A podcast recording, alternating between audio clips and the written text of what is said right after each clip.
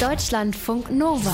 Wissensnachrichten. Den Rekord für die heißesten Temperaturen auf der Welt hält das Death Valley in der kalifornischen Wüste. Dort liegt die Lufttemperatur im Sommer auf bei über 45 Grad. Mithilfe von Erdbeobachtungssatelliten zeigt sich allerdings, dass zwei andere Orte noch heißer sind.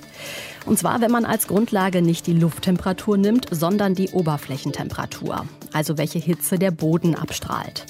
Misst man diese Temperatur, dann sind die Lut-Wüste im Iran und auch die Sonora-Wüste in Mexiko die heißesten Orte der Welt.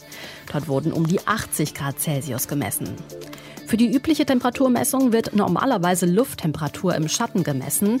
An vielen Orten der Erde gibt es aber gar keinen Schatten. Daher lässt sich möglicherweise die Oberflächentemperatur besser vergleichen. Ein attraktiver Körper, ein volles Bankkonto oder das Gefühl, jemandem voll vertrauen zu können. Was macht sexy? Das hängt laut einem australischen Forschungsteam ein bisschen davon ab, ob man Frauen oder Männer fragt und in welchem Alter. Die Forschenden haben 7000 Menschen in Australien befragt und herauskam, dass grundsätzlich eher körperliche Attraktivität und die inneren Werte zählen als Geld. Aber es zeigten sich auch leichte Unterschiede. Frauen fanden wirtschaftliche Faktoren wie Einkommen und Bildung etwas anziehender als Männer und Männer einen attraktiven Körperbau etwas anziehender als Frauen. Je älter die Befragten waren, desto kleiner wurden die Unterschiede. Bei den über 60-Jährigen zählten dann viel stärker Faktoren wie Offenheit und Vertrauen als sexy. Heute ist Weltbienentag. Mit diesem Datum möchten die Vereinten Nationen darauf aufmerksam machen, wie wichtig Bienen als Bestäuber für die Natur und die Menschen sind. Dabei brauchen Wildbienen die Aufmerksamkeit, aber nach Ansicht von Fachleuten nötiger als Honigbienen. Denn Biene ist nicht gleich Biene. Honigbienen sind gezüchtete Nutztiere. Die Zahl ihrer Völker ist in Deutschland in den letzten Jahren gestiegen. Ihnen gegenüber stehen mehr als 560 Wildbienenarten allein bei uns. Dazu gehören auch Hummeln. Fast die Hälfte der Wildbienenarten in Deutschland ist gefährdet oder gilt als verschollen. Vor allem Menschen mit Garten können Wildbienen unterstützen. Viele Arten brüten nicht in Insektenhotels. Sie brauchen stattdessen ein Stück Erde ohne Bewuchs oder ein bisschen alte Äste und Totholz. Am besten in der Nähe von Nektarquellen wie Obstbäumen.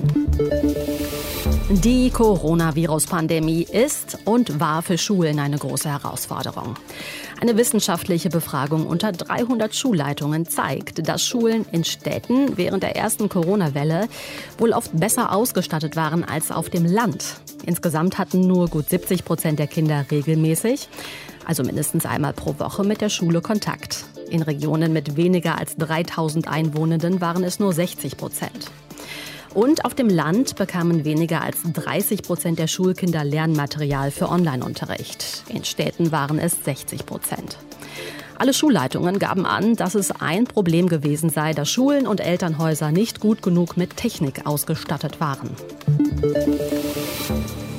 Nuklearmaterial ist wegen seiner schädlichen Strahlung gefährlich und es wäre gut, immer zu wissen, wo es sich genau befindet. Genau daran arbeiten Forschende von der Königlichen Technischen Hochschule in Stockholm. Sie sagen, dass die Methoden dazu bisher eher ungenau sind. Strahlungsmonitore messen ähnlich wie Metalldetektoren am Flughafen, ob in einem Container oder Fahrzeug Plutonium oder Uran sind. Die Forschenden aus Schweden wollen aber, dass sich erkennen lässt, an welcher Stelle genau das nukleare Material ist. Sie haben dafür eine Technik entwickelt, bei der Objekte von mehreren Seiten gescannt werden. Strahlt darin etwas, werden diese Strahlen genau lokalisiert. Die Forschenden konnten waffenfähiges Plutonium bis auf 4 cm genau lokalisieren. Mit dieser Detektormethode könnte man laut den Forschenden geschmuggelte Atomwaffen besser finden oder die Verseuchung von Tschernobyl oder Fukushima besser kartieren.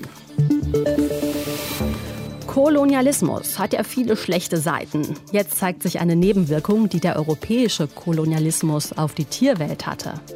Forschende aus Jena haben untersucht, welche Schlangen und Eidechsen auf den Guadeloupe-Inseln in der Karibik leben und gelebt haben. Sie stellten fest, mehr als die Hälfte der Arten aus diesen beiden Reptiliengruppen sind ausgestorben. Allerdings erst ab der Zeit, in der europäische Siedlerinnen und Siedler dort lebten, also in den letzten 500 Jahren. Davor haben zwar auch schon Menschen auf den Inseln gelebt, aber diese indigenen Gruppen hatten offenbar keine Auswirkungen auf die Schlangen- und Eidechsenpopulationen. Die Forschenden vermuten, dass die Europäer zum Beispiel Katzen auf die Inseln gebracht haben. Das könnte den Schlangen und Eidechsen zum Verhängnis geworden sein. Deutschlandfunk Nova